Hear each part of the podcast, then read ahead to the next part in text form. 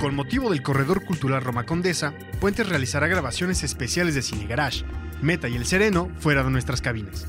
Visítanos este sábado 26 de noviembre en el Museo del Objeto del Objeto y recorre la exposición Del Plato a la Boca. Además, podrás ser uno de los primeros en adquirir mercancía oficial de Puentes, la cual estará disponible en nuestro stand ubicado en el modo. Te invitamos a hacer y hacer puentes.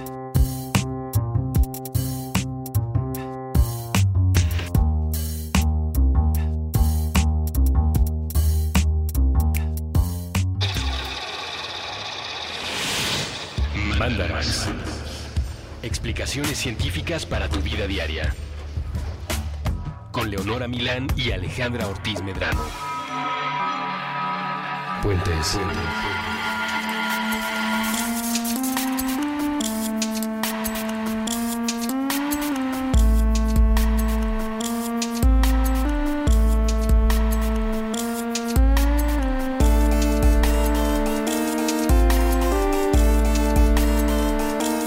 Bienvenidos a un Mandarax más de temas arbitrarios sin efeméride alguna.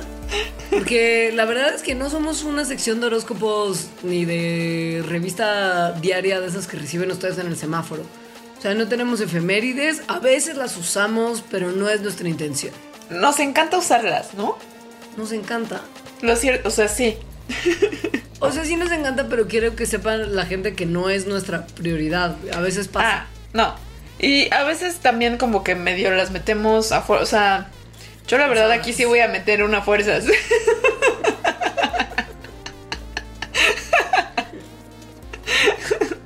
Porque para eso tenemos un programa.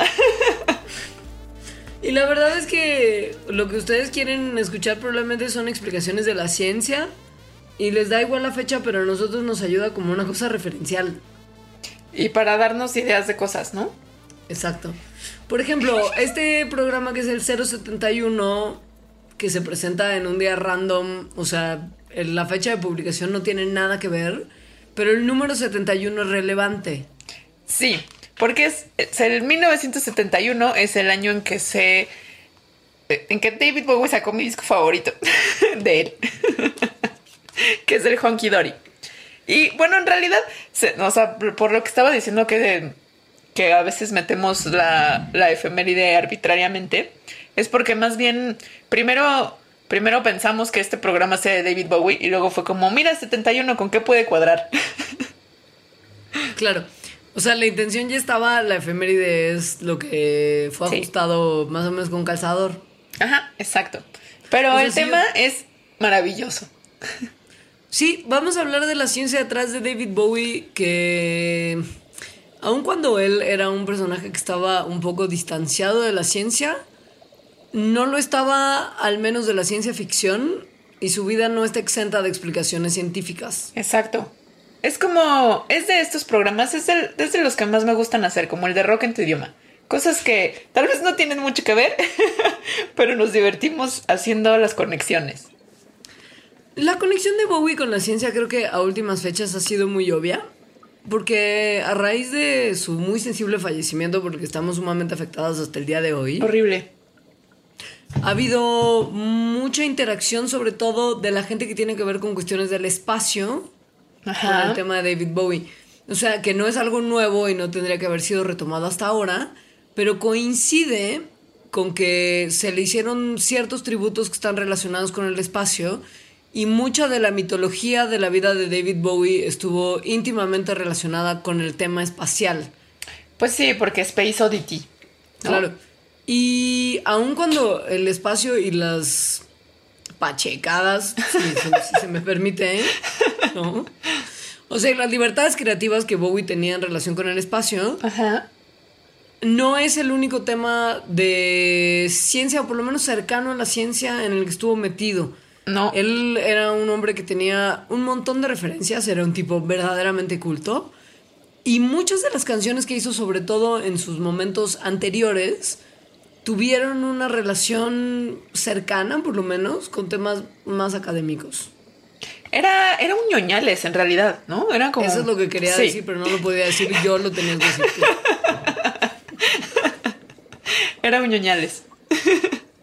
Es espacio era una cosa especial para él. Hablaremos más adelante de los tributos que se le trataron de hacer con, con- con relación al espacio, pero que no se logró porque el espacio al parecer no es propiedad de todos, sino que tiene unos trámites interminables que cumplir para poder hacerte cosas nuevas. Pero la relación justo con el Space Oddity es clarísima al grado de que justo al momento cercano de su fallecimiento un astronauta grabó el primer video musical de la historia en el espacio Haciéndole un de cover. Space Oddity. Sí. Y por ejemplo, si piensas en películas como The Man Who Fell to Earth, Que es un extraterrestre. es un extraterrestre que se quiere hacer pasar por un ciudadano de la Tierra, Sí. por un manuchao cualquiera, digamos. No, creo que no. o no le sale para nada pasar por un manucho cualquiera. es un personaje. Pero son solamente parte de, de la inquietud que tenía Bowie por el espacio que se veía en los títulos de sus canciones, ¿no? Sí. O sea, cuando hace Rise and Fall of Ziggy Stardust and the Spiders from Mars, un año después, o sea, que lo podríamos haber hecho el programa siguiente si solamente hubiéramos hablado del espacio. Tiene canciones como Moon Age Daydream y como Starman, o sea, Pues siempre es que hay un sí. tema ahí. Es que todo el Ziggy Stardust es. Es una historia, ¿no? De, o sea, todas las canciones juntas hacen una historia que es de Ziggy Stardust que llega al planeta Tierra, que está. Al planeta le quedan cinco años de vida. Bueno, a la humanidad, más bien.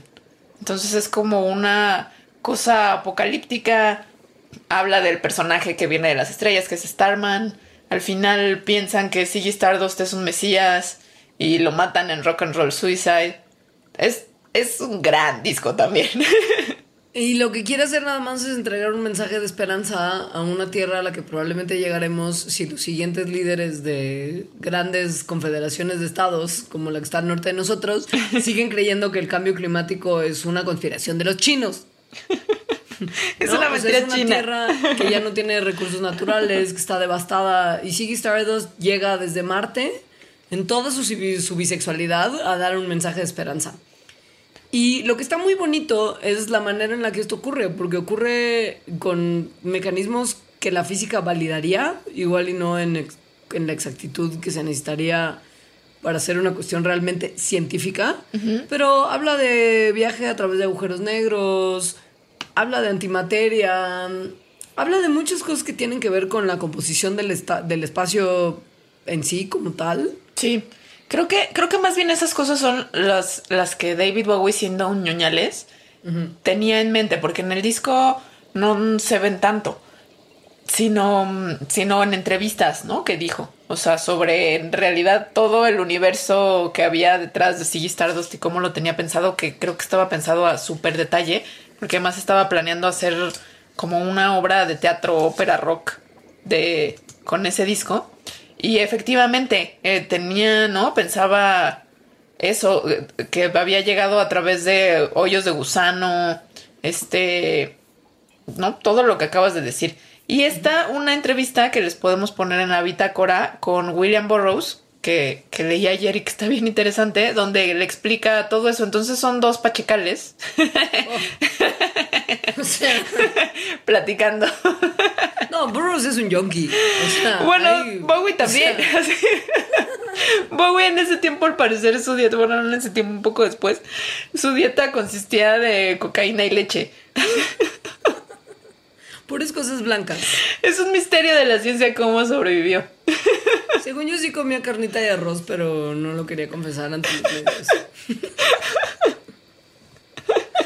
Pero bueno, lo que es muy bonito de Bowie es que además de estar interesado él en la ciencia ficción, también fue una inspiración para... O sea, Neil Gaiman cuando escribió la serie de cómics del Sandman basó el personaje de Lucifer en el cantante. Grant Morrison, que escribía Batman, basó su versión del Guasón en las personalidades que Bowie adoptó en los 80. Y en parte no solamente fue por la persona que Bowie proyectaba ante los medios, sino los temas que tocaba medio de pasada, pero no, que eran realmente importantes al final al momento de analizar el personaje que era David Bowie, como los, los temas de género. O sea, Ziggy Stardust era un marciano bisexual. Después habla. sí. Bueno, ni- del creo que Duke, sí, no solo bisexual, ¿no? Sino como Asexual hasta cierto punto. O Pues- pansexual. Ajá, como que cambiaba de género a su extraterrestre, ¿no? Al fin y al cabo. Como Ranma y medio. Ándale. Sin agua caliente, tal vez. Pero el Ranma y medio era padrísimo también. Pero es eso, ¿no? Y entonces lo que hizo fue en, en un momento en el que no se tenían las discusiones que se tienen hoy en día alrededor del género y de la permisividad para ser uno mismo, Bowie ofrecía a través de su ambigüedad y a través de la facilidad con la que hablaba de ciertos temas un lugar de confort para gente que estaba un Sí. poquito incómoda. Sí. Y ese tipo de cosas también, porque además lo hacía desde una cosa medio radical y medio irreal, que lo hacía todavía más fácil de digerir. Pues es que traía temas que eran importantes a través de ficciones, ¿no? Que eso es lo que los hacía como fáciles de digerir.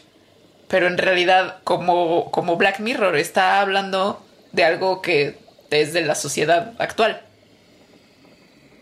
O cercana, porque David Sí. Bowie, así como Black Mirror, tuvo siempre una capacidad impactante de predecir. Ay, no como tal, porque pues no era Walter Mercado ni Moni Vidente, ¿no? O sea, pero sí siempre pudo anticipar lo que ocurriría unos años después y darle una importancia antes de que el resto de la gente lo considerara relevante. Es que justo era un ñoñales. Ese es el superpower de los ñoños. El punto es que hasta el momento de su muerte, Bowie fue un personaje que estuvo permeado por e inspirando a la ciencia ficción. Sí. O sea, pensemos, por ejemplo, en todo lo que ocurrió alrededor de la muerte de Bowie. Ah, y por cierto, lo que quería hacer de la ópera rock de Ziggy Stardust Ajá. lo hizo al final del día con el último Con Lazarus. Black Star, que acaba de salir hace muy poco tiempo. El disco de la ópera, que no es una ópera, es más bien como una obra musical llamada Lazarus, que fue pensada para un musical de Broadway y para el cual Bowie hizo unas versiones especiales de algunos de los temas de su último álbum. Digo, nomás como Sí. un paréntesis ñoño también. Ah, yo sí lo extraño mucho. Yo sé. Pero además, es que la manera en la que nos dejó fue una cosa que lo hizo entre más fácil y más devastador todavía. Fue épica. Nos dejó un legado y un mensaje que era absolutamente fácil de interpretar. ¿Cuál? Pues en principio Black Star es un término que se usa para definir ciertas lesiones causadas por el cáncer. Sí. Esta es la manera en la que Bowie bautiza su último disco en relación con lo que está terminando con su vida, porque tiene una batalla de muchos meses contra el cáncer que al final él sabe que va a perder y entrega un disco que hace una inmediata referencia a algo médico que a él se lo está comiendo, pero a la vez logra relacionarlo con todo lo que siempre logró entregarle al público. Pues, Finalmente es una estrella negra, ¿no? Es, es el luto, es la- como una analogía, una, una- como una metáfora de la muerte de una estrella y a la vez una descripción perfectamente certera y correcta de lo que le estaba pasando a su cuerpo. Se hizo su propio requiem. Me parece muy fuerte eso. A mí también. O sea, y, y lo sacó antes de que supiéramos que se iba a morir, ¿no? Porque no sabíamos que tenía cáncer. Entonces hizo que la gente escuchara mientras él vivía aún su propia despedida y que viéramos su video de Lazarus que sale, ¿no? Sale en una cama de hospital, sale después él como levitando sobre eso y viendo su propia muerte. A mí me parece súper fuerte que, que lo haya planeado así. A mí también me parece. Y lo que es muy bonito es que en ese último momento se vuelve tan vulnerable como lo fue ante su público en todos los momentos anteriores. Bowie. ¿Sabes? O sea, el tipo era lo más sensual, viril, deseable tanto para hombres como mujeres de cualquier género y cualquier preferencia. Y al final se expone como lo que es, un hombre moribundo que está a nada de dejarnos. Moribundo, débil, viejo, ¿no? Porque también el video saca mucho de onda por esas cosas. Y porque Bowie físicamente es un personaje que saca de onda. Por ejemplo, por sus ojos. Ajá. que mucha gente piensa que uno es de un color y otro es de otro. Hay gente que sí tiene ese. Ese modo particular de. De color de ojos. De, de ojos, ajá. O sea, por ejemplo, Mila Kunis tiene un ojo más cafecito que el otro. Es- Y Kate Bosworth tiene un ojo color miel y un ojo color azul. Esto se llama heterocromia y se puede expresar justo como en el caso de Bosworth como dos colores diferentes o como una variación en tonos de un ojo a otro como lo de Mila Kunis. Bowie no tiene heterocromia. No, parece que tiene, pero en realidad sus ojos son el producto de que tiene una pupila dilatada todo el tiempo y eso se llama anisocoria.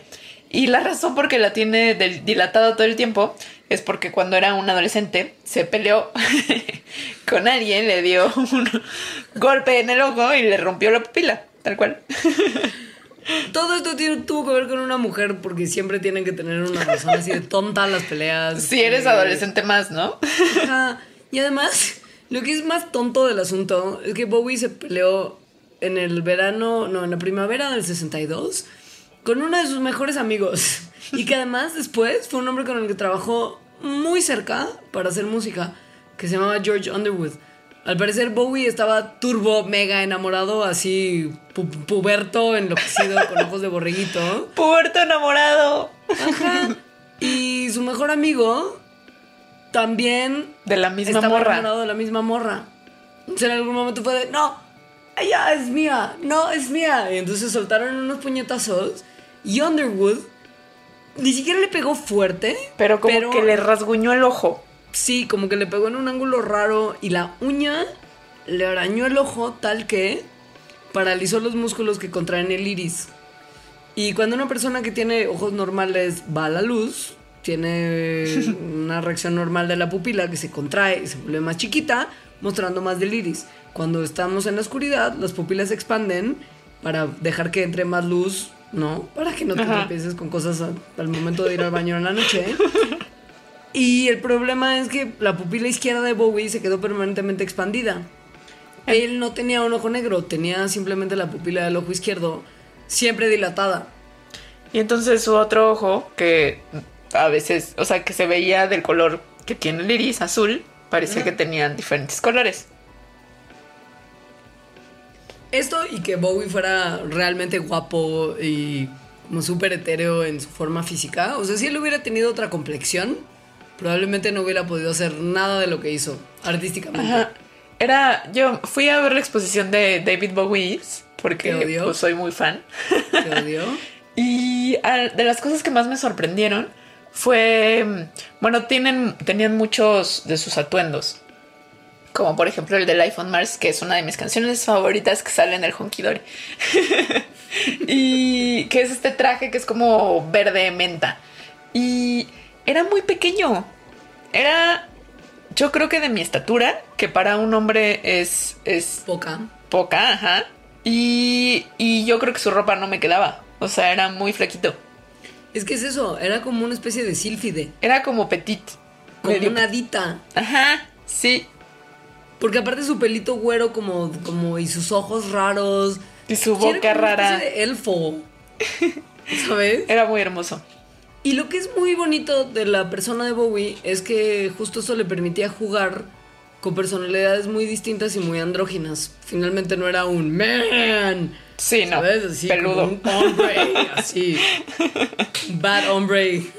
Ni un good hombre, ni ningún tipo de hombre. Era como esta persona delgada y delicada y fina en sus facciones. O sea- que se sacaba provecho además Sí. para ello. Hay gente que podría haber dicho, ¿no? Clasificarlo como raro. Sí. Y lo que era muy bonito es que esto era una de las cosas que le atraían más a la gente del personaje de David Bowie. Si Bowie hubiera sido un hombre estándar que siguiera un papel musical estándar, como por ejemplo Bruce Springsteen, ¿sabes? Que fuera sido este hombre de América, Ajá, sí. como bandera roja y blanca y Con pelo gorra y pecho. jeans y playera. Claro, no le hubiera hablado a tanta gente como le habló.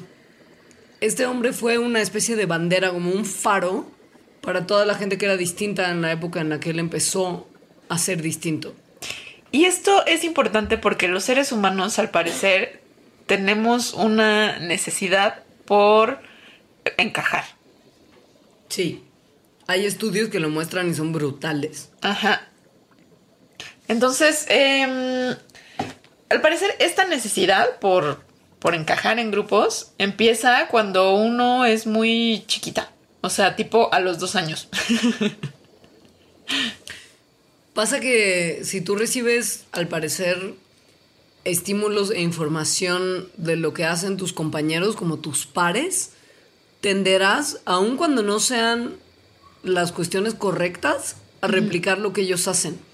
Por ejemplo, unos investigadores hicieron un estudio en 2014 que comparaba los comportamientos de niños de dos años con aquellos de chimpancés y orangutanes. Y lo que hacían con los changos y los niños, porque al final del día parientes, nos mostraban una cajita de juguete que si se usaba correctamente iba a dejar caer un dulcecito o un bocadillo como una botanita en el caso de los chimpancés que probablemente no querían dulcecillos pero algo que fuera como una recompensa Ajá. y después de usar un par de veces la cajita de juguete, los participantes aprendían a utilizarla y aprendían a manipularla tal que la cajita dejara salir la recompensa. Ahora, después de este aprendizaje, los participantes mm, miraban a otros, en su determinado caso, a otros niños o a otros changuitos, usar la cajita de una forma que era distinta y que no otorgaba ninguna recompensa. Lo que notaron fue que los simios continuaban utilizando la caja de tal forma que les siguiera dando recompensas. Pero los niños de dos años, en el 50% de las veces, dejaban de usar la cajita de tal forma que les otorgaron la recompensa y empezaban a usarla como la usaban sus compañeritos, aun cuando esto no les daba nada. O sea, era más importante participar de la misma forma que sus compañeros que tener la recompensa que la cajita daba. Esto es patético. O sea, del comportamiento, ma- perdón. Bebé patético, no. A mí me parece un poquito patético. Es como siempre ve por la recompensa, no quieres pertenecer, ¿no? Pero sí explica muy bien, de- explica muy bien muchos comportamientos también de adultos. Por supuesto, yo Sí. tengo 35 años y ya analizándolo me parece patético, pero obviamente yo a los dos hubiera hecho lo mismo. Seguro a los 34 y medio también, ¿no? Cállate, ahora soy muy madura. Entonces, esto muestra cómo efectivamente los seres humanos desde muy temprana edad comenzamos a hacer, a, a priorizar el hacer las cosas como los demás que el hacer las cosas de la forma en que sabemos que está mejor. Ajá. El problema es que cuando uno no necesariamente se ajusta a la norma, por ejemplo, que no te gusta ir al antro y todos tus amigos quieren ir al antro y vas nomás para caer bien. O fumar. A ti no te gusta fumar Ajá. o beber, pero todos tus amigos lo hacen y tú ahí vas de borreguete. Es muy normal, pero hay gente a la que no se le da tan fácil y esa gente necesita de repente de una cierta reafirmación de que ser diferente también está bien y que no tienes que estar siguiendo el modelo común para uno pertenecer y dos ser feliz en la vida. Sí. O sea, Bowie ofrecía un modelo a seguir. También tiene que ver con la representativi- representatividad y lo importante que eso es en las predisposiciones psicológicas que haces sobre tus propias capacidades. Entonces, eso, por ejemplo, es importante eh, con todas las cosas que existen de publicidad en la tele, todo lo que, lo que conocemos como estereotipos y cómo esos estereotipos van moldeando lo que nuestras ideas sobre lo que podemos ser capaces. Por ejemplo, se ha visto que a mujeres, cuando las ponen en, estudios también a hacer un examen de matemáticas, entonces está como este estereotipo que las mujeres son peores que los hombres en matemáticas, ¿no? Y cosas de ciencia en general.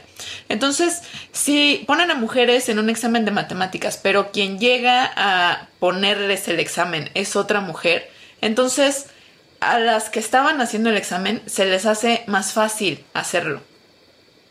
¿Por qué? Porque tienen un, una figura, un, role model, ¿no? Un, modelo a seguir que se parece más a ellas y entonces eso, no, no me quiero decir subliminalmente, pero no es una cosa consciente, hace que entonces sus niveles de ansiedad, por ejemplo, bajen y que se crean más capaces de salir bien en ese examen.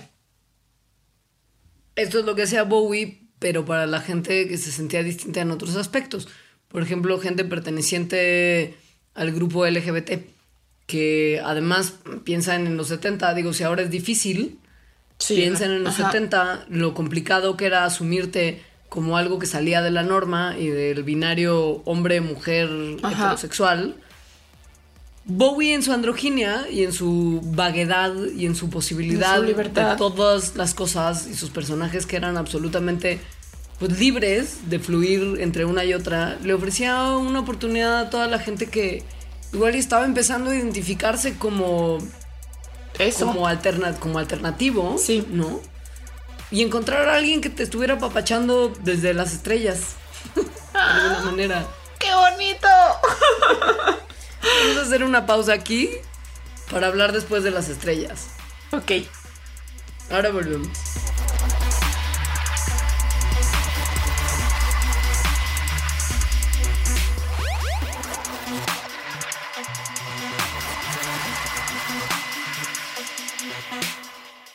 Hace mucho tiempo, en una realidad muy, muy extraña, no había luz, ni espacio, ni tiempo, ni nada. Nadie esperaba nada de nada, hasta que nos sorprendió con todo. Y entonces pudimos movernos, morirnos y ver. Cansada de no encontrar a alguien que le siguiera el ritmo, la luz empezó a hablar consigo misma. A cada conversación le dedicó un tono diferente, esperando poder conocerse desde muchas perspectivas. Pero la alegría de no sentirse sola hizo que se olvidara que era solo una, y sus múltiples personalidades se creyeron individuos. Todo iba bien entre los colores, hasta que llegó el rojo. ¿Qué, qué, qué, qué, qué, qué es esto? Hola, bienvenido al espectro. ¿Qué? ¿Tú quién eres? ¿Por qué eres distinto? ¿Distinto de qué? Tranquilo, nosotros somos los demás colores. Tú debes ser rojo. ¡Cállense! ¿Por qué me están hablando? ¿Por qué estás tan enojado? Porque ustedes no son rojo. No somos iguales, pero somos la misma cosa. No me toques. A ver, si somos lo mismo, ¿por qué estamos separados? Pues así existimos en diferentes zonas de la misma cosa, carnal. Tú cállate. ¿Por qué tienes derecho a opinar? Solo eres uno y eres muy raro. No deberías existir. Pero tú también solo eres uno. Y eso no es algo malo. Todos somos únicos y especiales. ¡Cállense! ¡Auxilio! Hay unos seres distintos que me están atacando. Nadie te está atacando, rojo. Tú eres el que nos está incomodando. ¿Cómo se atreve a hablarme así? ¿Quién les dio permiso? Ustedes no son normales. Mírense. Es que no entiendes que... Cállese. Ustedes deberían desaparecer o hacerse rojos. Ya cálmate, Robo. Todos tenemos derecho a hacer lo que queramos. ¿Y por qué no podría hacerlo? ¿Qué pasa si tiene razón? No lo escuches, Naranja. Solo trata de dividirnos porque está asustado. ¿Asustado por qué? ¿Me están amenazando? Tranquilo, Violeta. Yo no estoy atacando a nadie. Vamos a calmar. A ver, deja de darnos órdenes, Índigo. Tú no eres más especial que los demás. Nadie es especial. Todos son errores. Van en contra de la naturaleza. ¿Y se supone que tú eres lo normal? Tranquilos todos. Nos estamos olvidando de nuestro lugar. Eso lo dices porque estás en medio. Pero si tú estás junto a mí. No porque yo lo haya dicho. A ver, vamos a volvernos todos rojos y dejemos de ¿Por pelear. qué rojo sino violeta? ¿Qué violetas y no naranjas? Todos están mal. Todos están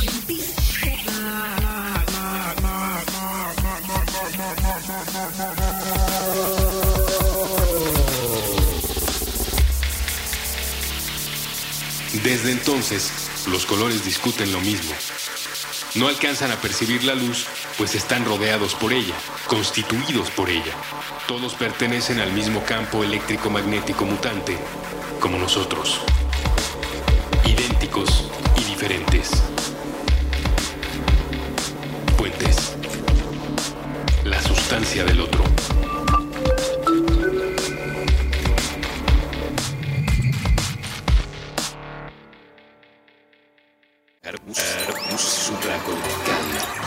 Aquí todos estamos locos. Con Rafael López. Nuevo episodio todos los viernes a las 8 a.m.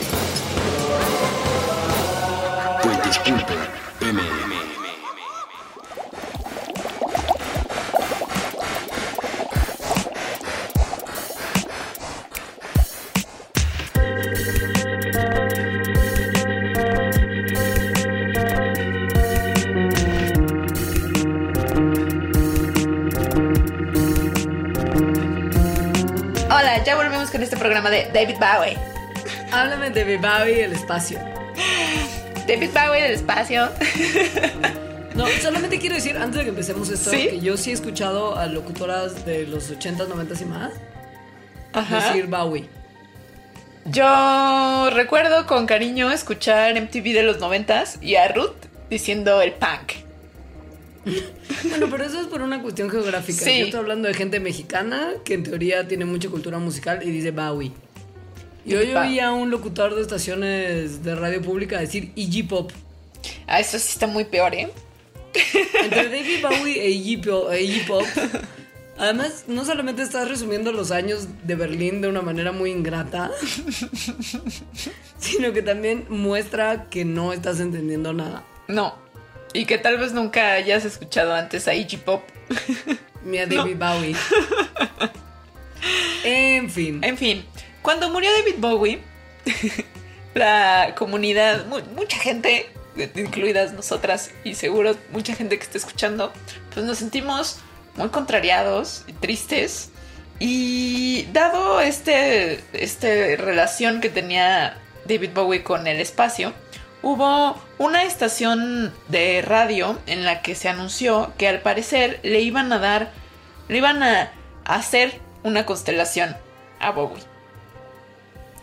Esta constelación iba a tener siete estrellas que brillan en la forma del muy tradicional rayo que estaba en la cara de. David Bowie en el Aladdin Sane.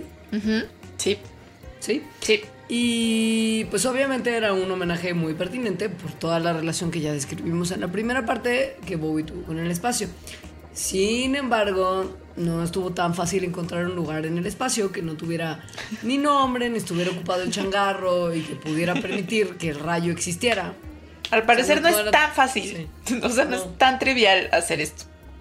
Em, las, o sea, las constelaciones, si bien son como una cosa arbitraria, ¿no? De que como que unes puntos como en esos cuadernitos y, y creas figuritas, no, sí tienen un uso pragmático, del cual ya hablamos alguna vez en cuando mencionamos a Lofiuco. Ay, Ofiuco. Ajá, Ese sí. maldito. Que es que las constelaciones, bueno, sí están hechas de estrellas, que son cosas que están en, el, en la bóveda celeste, y que por lo tanto pueden, ayudan a definir regiones del cielo. Entonces, hay al, hay al momento 88 regiones en el cielo que llamamos constelaciones, que incluyen a las del zodiaco. Entonces, estas constelaciones se usan para, aquí en la Tierra, para describir dónde están localizadas ciertas cosas.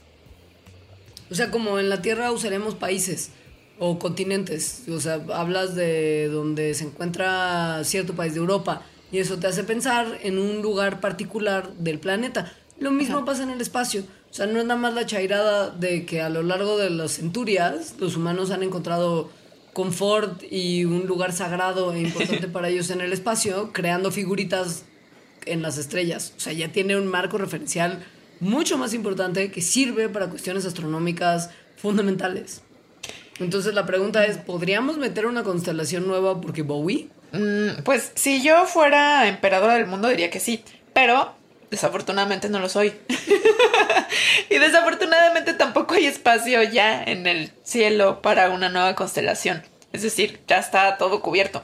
Y además tampoco hay un proceso en ningún lugar. No es que vayas y le digas como, oigan, quiten a cáncer y pongan a Bowie para pedir que, que se ponga una nueva constelación.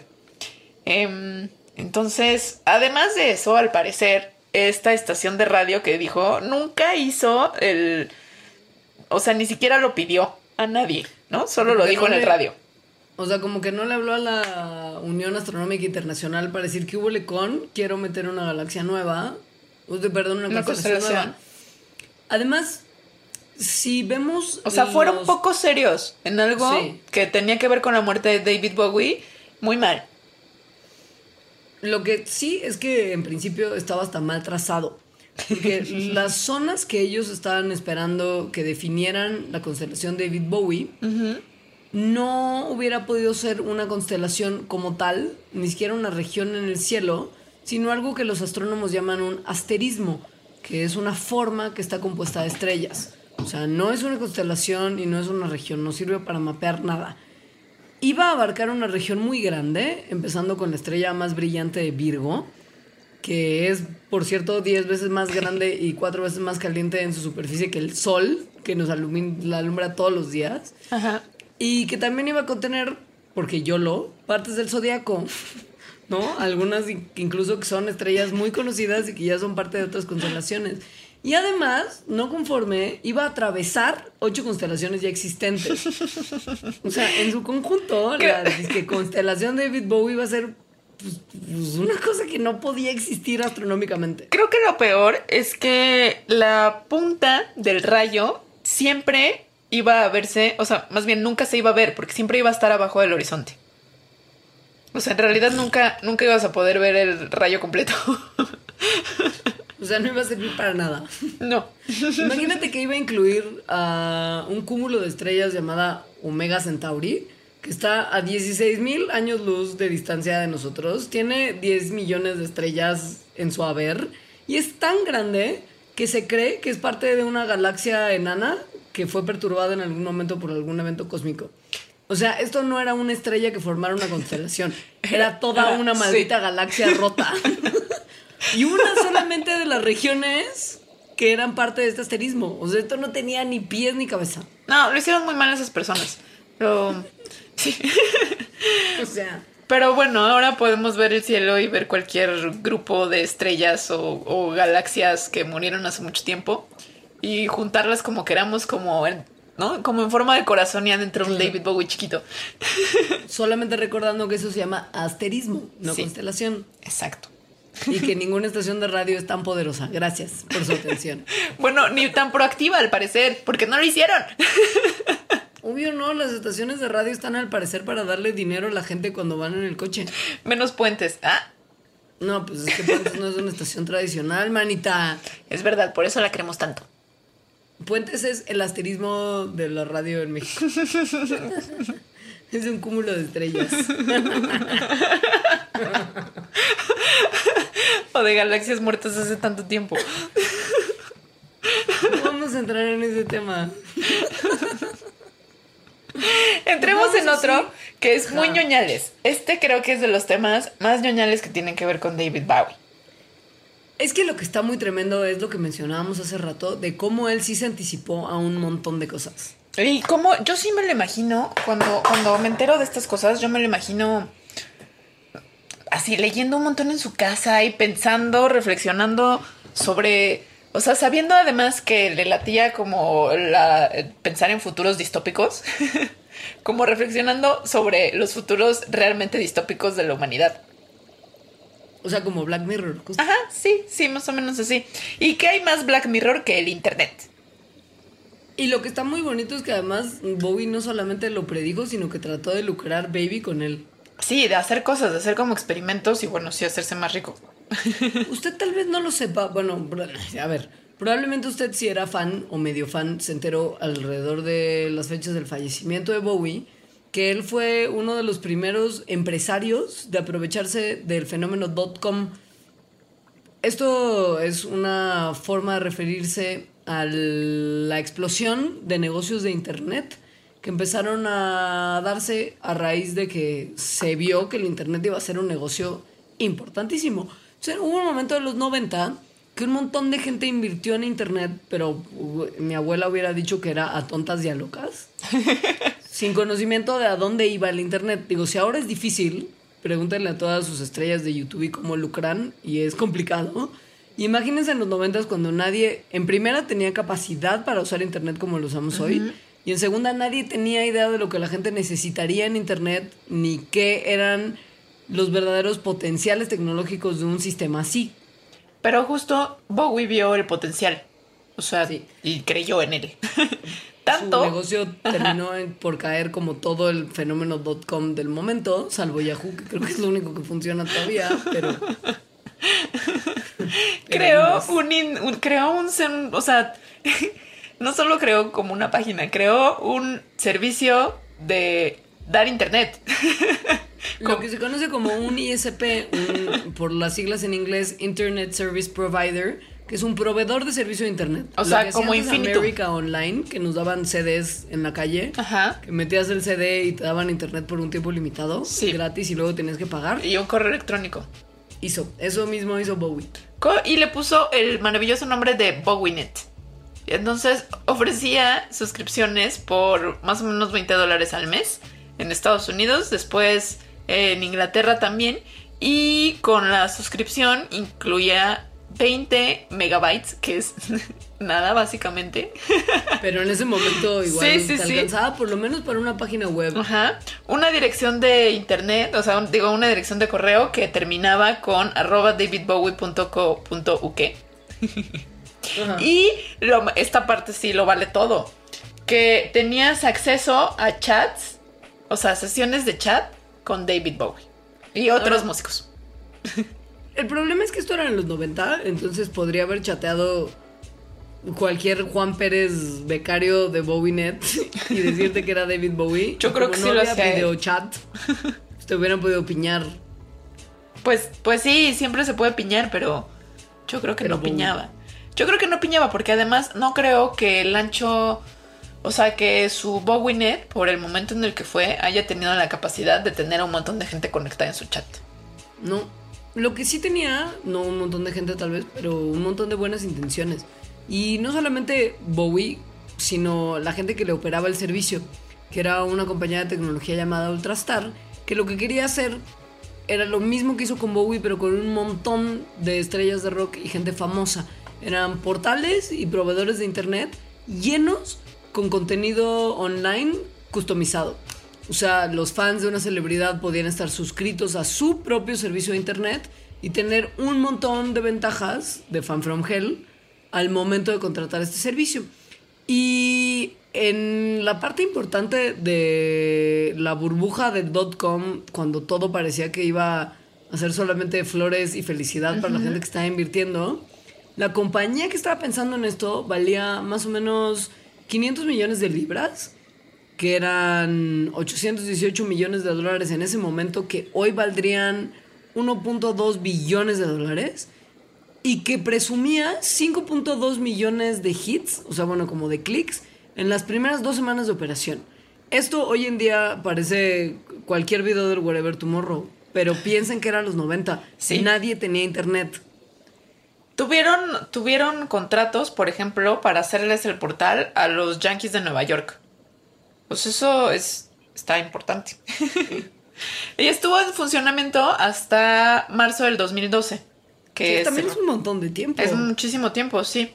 Y además, antes de que cerrara, no, porque no nada más se trataba como del negocio y de estas cosas que acabamos de hablar. O sea, a David Bowie sí le interesaban también como experimentos con la tecnología. Y antes de cerrar, el BowieNet eh, hizo algunos de estas como experimentaciones. Por ejemplo, una estación de radio en donde era el DJ. Em, también sacó archivos de video y de música que estaban diseñados para estar encriptados y prevenir la piratería. Puso eh, video, conciertos en vivo eh, en momentos en el que esto pues no era muy común. No, el streaming no existía, en realidad no, no te alcanzaba el internet. Una cosa que se llamaba Bowie World, en donde hacías un usuario con y, y te creabas tus avatars en 3D. Eh, lo cual tampoco era nada común en ese momento. Y una cosa bien bonita, que es una, una le llamamos cybersong, o sea, una cibercanción, en el que eh, había gente que hacía el final de una letra de una canción. O sea, entre mucha gente, entre todos los usuarios, hacían el final de una letra de una canción que David Bowie había escrito. Claro. O sea, como que Bowie ponía la mitad y la gente la terminaba en equipo. Ajá. Eso está muy padre. Y sobre todo, más que padre, porque sí es padrísimo, pero creo que podemos pasar de lo padre a lo brutal. Él se adelantó muchos años a todo lo que después transformó Napster, eventualmente iTunes, ahora Spotify, YouTube, ¿no? O sea, son cosas que al día de hoy vemos como normal, pero piensen que esto entre 99 y 2012 era prácticamente impensable. Incluso cuando, o sea, el tema de editar archivos de audio tal que no pudieras piratearlos cuando Napster empezó a- existir, era algo que al día de hoy muchas de las disqueras más importantes alrededor del mundo no logran, ¿no? Y lo que está muy tremendo es que Bowie, aun cuando hizo esto, tratar de evitar la piratería con sus archivos de audio y video, siempre fue un hombre que defendió el hecho de que la música tiene que compartirse libremente en vez de tenerla protegida por mecanismos tan obsoletos como la propiedad intelectual. Él dijo en entrevistas, en 2002, además también súper adelantado ajá, sí. visionario, que todo lo que pensaban acerca de la música iba a cambiar bien pronto, 10 años le daba, y que nada lo iba a poder parar. Él estaba perfectamente confiado de que la propiedad intelectual no iba a existir más en 10 años y que todo iba a ser como propiedad común, que la música como tal se iba a convertir como agua corriente o electricidad, es decir, que uno abría una llave y la música iba simplemente a ocurrir. Esto fue exactamente lo que pasó. Exacto. Exactamente lo que pasó. O sea, no lo del copyright y la propiedad intelectual, porque esas son desafortunadamente restricciones que siguen en pie, o afortunadamente en algunos casos, pero que no han permitido de repente que con toda libertad se comparta la música como Bowie lo previó. Pero pues uno, si tiene un corazoncito chaquita y sigue siendo fan de lo ilegal, puede seguir despachándose música y video como si nada sin pagar un centavo. Bueno, y fue también Bowie de las primeras personas que sacó, de los primeros artistas que puso que en vez de sacar primero el CD, o sea, como la, el físico, empezó a sacar canciones que se compartían por internet. Como en este En, noven- en 96. Ajá. O sea, sí, al demonio Radiohead. Exacto. Radiohead y Rainbows que todos pensábamos que habían sido muy de avanzada. David Bowie lo hizo mucho antes, muchísimo antes. Y además con una de mis canciones favoritas, Telling Lies, que es en sí visionaria, o sea, la composición de esa canción no correspondía al 96. Fue un lanzamiento exclusivamente en línea que vendió más de 300 mil descargas. Esto entendemos una vez más que la única forma en la que teníamos internet era con America Online. y con el ruido. Y lo que es más tremendo todavía es que usó algo que me sigue pareciendo fantástico que hayamos usado tanto, que era el CD-RON. ¿Ubicas Ah, los sí. españoles Sí, sí, sí. usan la, la padrísima expresión del CD-RON? Sí, insertas el CD-RON y es como, ¿qué es el CD-RON? Ah, el CD-ROM.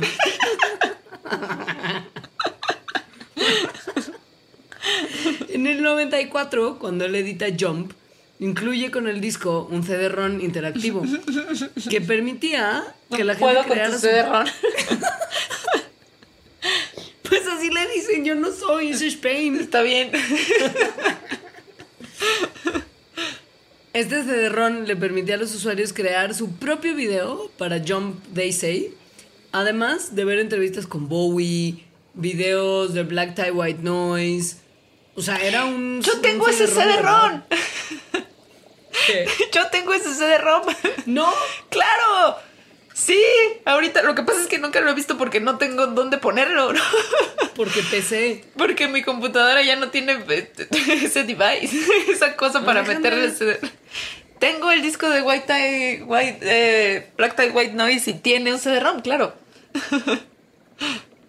Sí. Que te has perdido. Bueno, ya ni siquiera tengo para escuchar CDs, me siento muy triste. Tal vez me dé de eso de regalo en Navidad. Pero bueno, lo que también está increíble es que estas cosas las hizo Bowie eso en los noventas cuando la gente no lo hacía. Pero incluso cuando ya era muy común que la gente hiciera esto y el internet ya estaba en los teléfonos de todo mundo, eh, David Bowie entendía a internet como una plataforma para hacer las cosas distintas, o sea, como una cosa subversiva. El 8 de enero, que además es su cumpleaños, de 2013, puso sin avisar de ninguna otra manera el video de la canción que es muy bonita, Where Are They Now, en su página, sin darle, o sea, sin anunciar que lo iba a sacar, simplemente lo puso ahí, ¿no? Y entonces, a esa además era su primera canción, bueno, una canción del primer disco que sacaba en 10 años. Y estuvo a partir de ese momento disponible también en iTunes.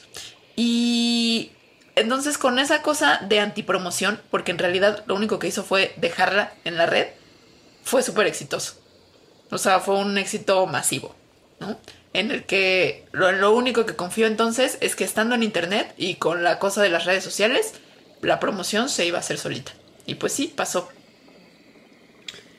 Por todo esto y más, en el 2007, unos premios de lo mejor del internet que se llaman los Webby Awards le dieron a Bowie un reconocimiento a como trayectoria, ¿no? O sea, sí. como Sí, a, a los logros que había hecho en su trayectoria. Ajá, pero relacionados con internet Sí. nada más. O sea, no le dieron ese premio a Bowie porque Bowie, sino que se lo dieron porque realmente fue un pionero del internet. Y lo que es muy bonito es que los discursos de aceptación de estos premios Webby están tradicionalmente limitados a cinco palabras. Pero Bowie siendo Bowie, rompió el molde de forma espectacular. Y entonces lo voy a decir en inglés porque es la única manera de hacer el juego de palabras. Sí, y Se se, lo los, a- sí, se los ponemos en la bitácora porque sí es muy bonito juego de palabras. Es muy bonito. Él dice, I only get five words.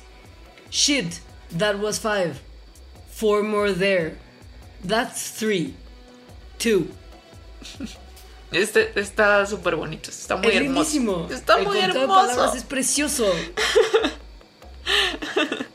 Bowie tenía una cosa con las palabras que, que se ve en sus, o sea, era, ¿no? Sus letras son maravillosas y cuentan historias en discos completos, incluso cuentan historias a través de discos, ¿no? Hay historias transversales como la de Major Tom, que, que sale incluso al final, ¿no? En, en el Blackstar.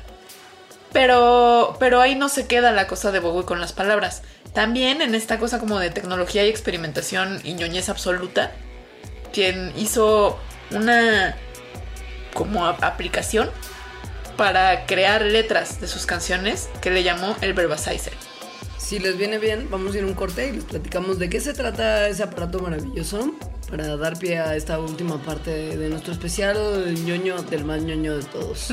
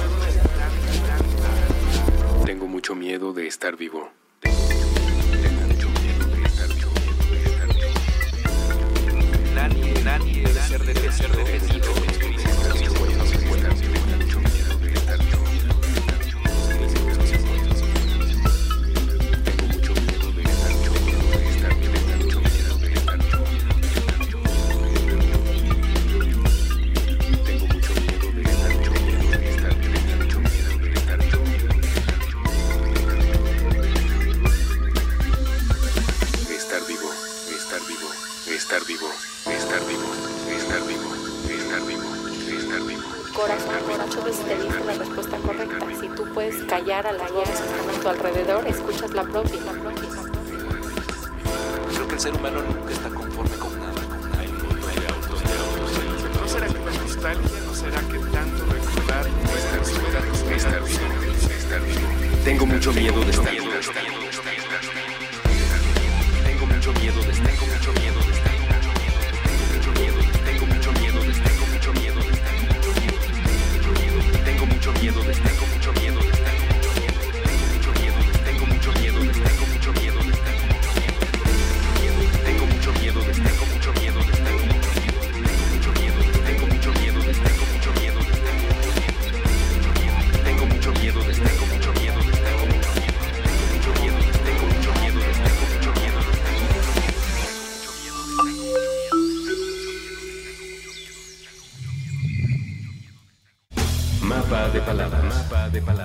Sobre la literatura infantil y juvenil. con Ana Paula Rosales. Nuevo episodio todos los viernes a las 10 a.m. Puentes.me.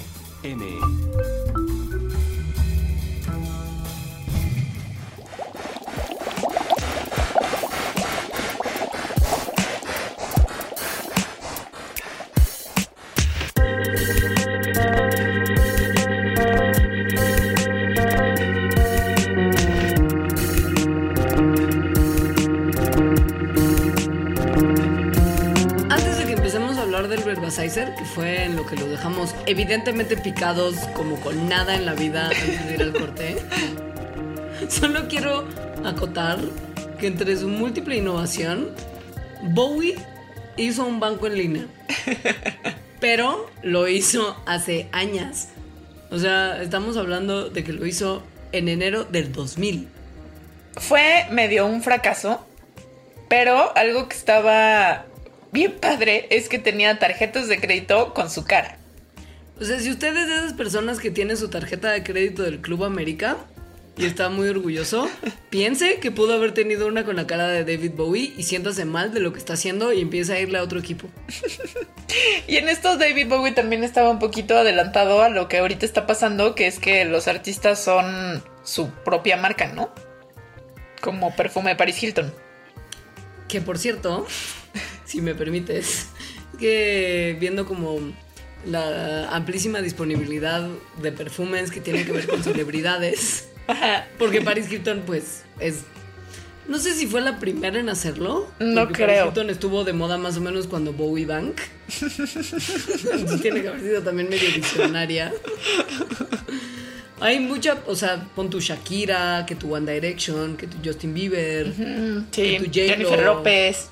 ¿No? Ajá. Todos ellos tienen su marca de perfume, pero ah, ojo, que hubo con que una agencia que es como en realidad una ONG diagonal, este, gente de abrazar árboles, un poquito hippie, pero que tienen estudios muy buenos sobre productos de higiene personal.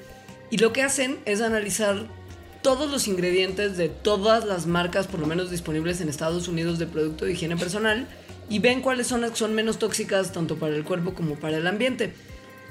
E hicieron el mismo análisis que hacen para pues, que tu crema de manos, que tu crema para las arrugas, con perfumes. Y se dieron cuenta que los perfumes que tienen asociada a una celebridad, o sea, que tu perfume de la Paris Hilton, son infinitamente más tóxicos que los perfumes de marcas de verdad. Qué raro. Bueno, pues sí, porque son perfumes chafísimas, ¿no? Supongo. Pues sí, seguramente no son tan caros, pero pues obviamente los hacen como una cuestión de moda, como su tarjeta del Banco de Club América. O David eventualmente usted va a cambiar, o sea, va a cambiar de opinión. Bueno, después de, de esta incursión de David Bowie en el banco. bueno, no, de hecho antes hizo esta como aplicación, como programa para, para computadoras Apple en el 95 que se llamaba Verbasizer. El Verbas- Verbasizer consistía en eso, un programa que ponía, mezclaba y ponía palabras al azar para crear letras de canciones. Esto es una cosa muy loca, no porque Bobby fuera el primero en pensar en meter palabras aleatorias para crear canciones, porque no lo fue. Prueba de ello está el programa de rock en español que hicimos de los 80. que según yo. Tal vez, están, tal vez están usando el Verbasizer todos. No, porque era antes, ¿no? Bueno, habrá algunos anteriores. O sea, según yo, Bowie oyó rock nacional mexicano y dijo, Dios mío, esto es una mina de oro. Visionarios. Lo que según yo, Saúl Hernández agarraba un gorro, cortaba papeles del periódico, como hacía William Burroughs, inspiración de Bowie, y entonces creó canciones muy bonitas como pues La célula que explota como tal. Según yo sí tiene mucho fondo, pero bueno, ya. No, no, yo sé. La célula que explota es mal ejemplo, pero un día te voy a encontrar unas de esas que sí no tienen ni pies ni cabeza. No, yo, yo sé que hay varias. O sea, como. ¿Cómo se llama? La de que no, no sé distinguir entre besos y raíces. Ah, pero ese es Héroes del Sí, Silencio. lo sé, lo sé. Se llama... ay, Pero es muy nonsense esa frase. ¿Cómo alguien no va a poder distinguir entre besos y la raíces? chispa adecuada. Eh, pues, La chispa en fin. adecuada. No me gusta Es la misma que tiene, que tiene Blanca Esperma resbalando por la espina dorsal, que a mí siempre me ha sacado muchísimo de onda. Sí. Porque no sé qué tiene que ver las raíces. Con los ¿No? besos. Ajá. Bueno, en Y fin. con lo que está sí, pasando en la espalda de esa persona, no, no tengo idea. David Bowie creó con un amigo suyo, programaron esta tipo de aplicación que se llamaba el Verbasizer. Y esto es algo, o sea, como crear canciones a partir de yuxtaposiciones y aleatoriedad. Es algo que David Bowie venía haciendo, no con de manera digital como el Verbasizer, pero sino de manera como en su mente y en su pluma y su papel desde los 70s. Le escribía, por ejemplo, las canciones en primera persona y en tercera persona y luego mezclaba estas, estas letras, que es algo que se puede ver en los discos, sobre todo de Low Heroes y Lodger, que son discazos los tres. eh, se ve esto. Según yo, hay muchas, muchas letras de David Bowie donde hay una increíble que se llama Silent Committee, que es de mis favoritas, donde tiene partes que justo están en primera persona y otras partes que están en tercera persona o como dos voces. Entonces, por eso son tal vez un poco difíciles de, de entender. En particular el disco del 95, que fue a partir del cual empezó a utilizar más el Verbasizer y un poco por el cual lo diseñó, tienen mucha, pues tienen mucha cuestión de aleatoriedad. O sea, parece que Hello Space Boy fue utilizada, o sea, fue compuesta utilizando el Verbasizer casi completa. Y lo que explica muchas cosas cuando uno ve la historia es que el hombre con el que Bowie desarrolló el Verbasizer, que se llamaba Ty Roberts, y que después se convirtió en un ejecutivo de un servicio que en algún momento ayudó mucho a la gente que estaba pues entre descargando canciones y buscando letras en internet a tener una base de datos para identificar el disco del cual venía la canción que estabas tú viendo las letras que se llamaba Grace Note. A lo mejor muchos de ustedes lo usaron, yo me acuerdo mucho de este servicio. Había ya trabajado en hacerse de ron interactivo con Brian Eno y David Bowie antes de la producción del Outside. Que todo tiene más sentido cuando entra Brian Eno al tema. Brian Eno, la, la pareja David Bowie y Brian Eno es de las cosas que me conmueven más. Brian Eno trabajó con David Bowie en la trilogía de Berlín, que son estos tres discos que les mencioné, Low Heroes y Lodger. Y después no había trabajado con él hasta que trabaja en el Outside, que por eso se cree que es cuando vuelve a utilizar esta técnica. O sea, Y ahí- Brian Eno era el que le motivaba al sombrero y los, los papelitos y pegar y copiar palabras aleatorias. Hay una cosa súper... Bueno, hay un documental en Netflix que se llama Five Years, que es excelente y se lo súper recomiendo, en el que son cinco años de la producción musical de David Bowie y están incluidos estos discos y sale Brian Eno contando una anécdota de Heroes. Eran muy amigos, Brian Eno y David Bowie. Y cuando se murió David Bowie, muy poca gente sabía que estaba enfermo y que, y que se iba a morir, pero muy poca, o sea, su familia y ya, ¿no? O sea, ni siquiera eso, sus carnales como Brian Eno. Entonces, cuando muere David Bowie, Brian Eno, se los pongo también, tiene una entrevista en la que está hablando de, pues, de que se enteró de su muerte y está triste y así. Y, y pone un cachito de un mail que al parecer se mandaban mails. em, de un mail que le escribió David Bowie muy poquito antes de su muerte y que entonces después cuando Eno se entera de que se murió, se da cuenta de que era una despedida. Y es un cachito súper bonito. Además, dice Brian Eno que, que justo en los. Que David Bowie tenía una manera muy particular de escribir, como con metáforas, cambiaba, se cambiaba el nombre, hacía cosas así. Y ese se lo firma con. eh, la manera en la que firma es Don. Este. O sea, el crepúsculo. Ujú. En vez de poner, ¿no? ¿no? Sinceramente, David Bowie le pone como. Te mando un abrazo, crepúsculo. No, pero espera, Don es. No, amanecer. Sí, Sí, amanecer. porque, ¿sabes? En parte, no por mi brillante inglés, obviamente producto de tantos años en Open English, sino más bien por la trilogía de Crepúsculo. Sé que Crepúsculo es Twilight. Porque yo soy nuclear. Yo también la vi toda, la verdad. Yo no vi ninguna. Yo, la, yo vi sí, las cinco.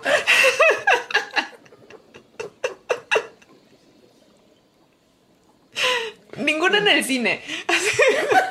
Eso está muy bien, mientras no hayas Sí. pagado por ellas. No, no pagué. Netflix. Como Bowie, al parecer, por música en toda su vida desde que llegó el internet. Porque Bowie era muy abierto en el tema de la piratería y decía que toda la música que tenía la conseguía de la internet. Bien. Y bueno, ah, Sí.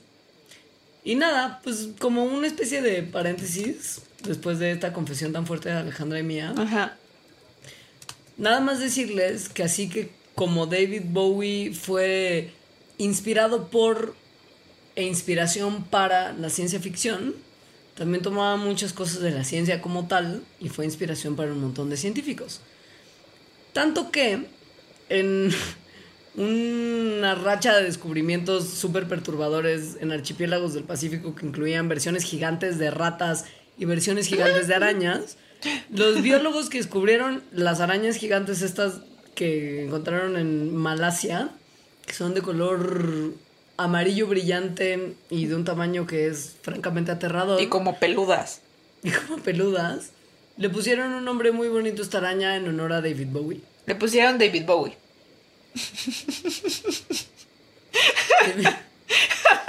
Literal.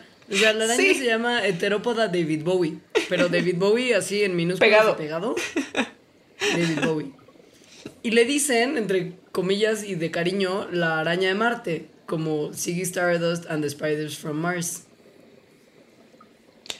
Entonces, ese es uno de los superpoderes que tienen los científicos que descubren nuevas especies, que es que las pueden nombrar.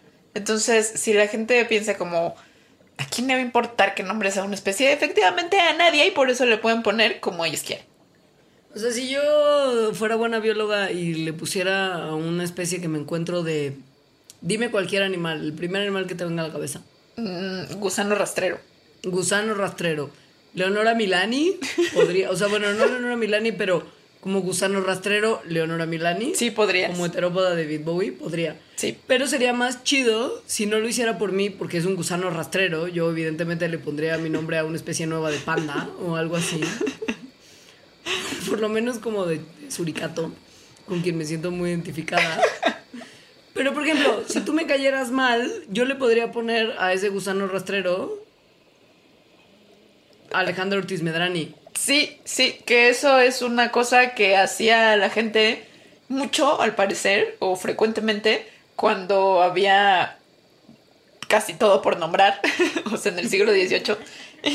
Ahí el sapo este que colonizó de manera trágica Australia, que es el sapo bufo, se llama así porque a Linneo le caía súper mal bufón, que era otro naturalista. Entonces, ¿no? Vio ese sapo horrible y dijo, ¿cómo le voy a poner? Pues como este güey que me caga. Algún día deberíamos de hacer una especie como de historia borracha, ya sabes, como estos programas que salen en Ajá. programas de en canales de comedia de televisión de paga. Ajá. Y que fuera la historia borracha de la ciencia, en particular de la biología. Uy, historia, historia de la ciencia más borracha suena como a lo mío. Yo digo que un día vamos a una cantina y jugamos la historia borracha de la biología. Y ya, y vemos qué pasa. Me O sea, parece muy bien. play y ya. Me parece muy bien. Con eso ya hay que despedirnos antes de empezar a decir más andeses. Y de comprometernos además a cosas que a lo mejor no vamos a cumplir. No, esto sí lo vamos a cumplir. Será una misión. Pero lo que sí quiero decir antes de que nos despidamos es que si a ustedes se les ocurren como temas para mandar que están brillantes como la historia borracha de la biología, por favor díganos, porque nos encanta hacer programas a partir de sus sugerencias. Sí, yo tengo la sospecha de que muy poca gente escucha el final de los programas de cualquier programa. Entonces, me gustaría que dijéramos como unas palabras clave para, para que la gente que sí escuchó nos las diga en nuestras redes sociales. O sea, por ejemplo, que nos propongan un tema de Mandarax y nos pongan la palabra clave para que lo tomemos en cuenta. Sí, o la frase clave. Ok. Yo quiero que la mía sea rata de dos patas pensando en gusano rastrero. ¿No? O sea, si Paquita la del barrio hubiera sido naturalista y hubiera encontrado una rata de dos patas, le hubiera puesto el nombre de una ex o de un ex. Yo no sé qué, a qué le daba Paquita, pero. no. Yo quiero que la mía sea rata de dos patas. Entonces me ponen, quiero un mandarax de espacio, rata de dos patas. Híjoles, lo hiciste muy bien. Yo no sé qué quiero. Yo quiero que me pongan. eh, quiero un Mandarax de, ¿no? El tema que sea. Y. Eh, Honky Dory, que es por ¿no? el álbum que salió en el 71 de David Bowie. Y que es la efeméride forzada por la que estamos Exacto. haciendo este programa y que cierra magistralmente el círculo de Te Manda. Bueno, en nuestras redes sociales yo soy a- en Twitter, arroba alita-emo. Yo soy arroba leos. Mandarax es arroba mandarax. Y Facebook es facebook.com diagonal Mandarax lo explica todo. Muchas gracias. Adiós. Adiós.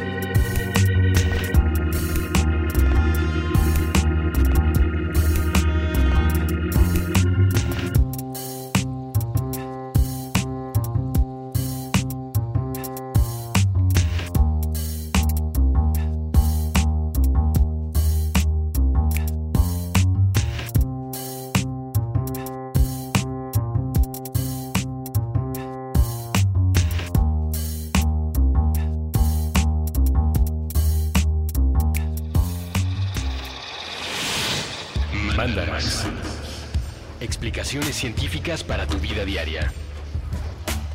Con Leonora Milán y Alejandra Ortiz Medrano. Puentes. Top Expansión Tecnología. Gadgets. Lanzamientos, reportajes y el negocio de las tecnológicas. En 10 años, el metaverso aportará 5% al PIB de Latinoamérica. Internet ha representado muchos cambios para el mundo y la religión no se ha escapado de ello. Los mexicanos cada vez tenemos casas más tecnológicas. Todo en menos de 5 minutos. Top Expansión Tecnología. Xbox tiene una nueva multa. Adam Mosseri, director de Instagram. Top Expansión Tecnología. De lunes a viernes, a partir de las 6 de la mañana. With the Lucky Land slots, you can get lucky just about anywhere. This is your captain speaking. Uh, we've got clear runway and the weather's fine, but we're just going to circle up here a while and uh, get lucky. No, no, nothing like that. It's just these cash prizes add up quick. So I suggest you sit back, keep your tray table upright, and start getting lucky. Play for free at LuckyLandSlots.com. Are you feeling lucky? No purchase necessary. Void where prohibited by law. 18 plus terms and conditions apply. See website for details.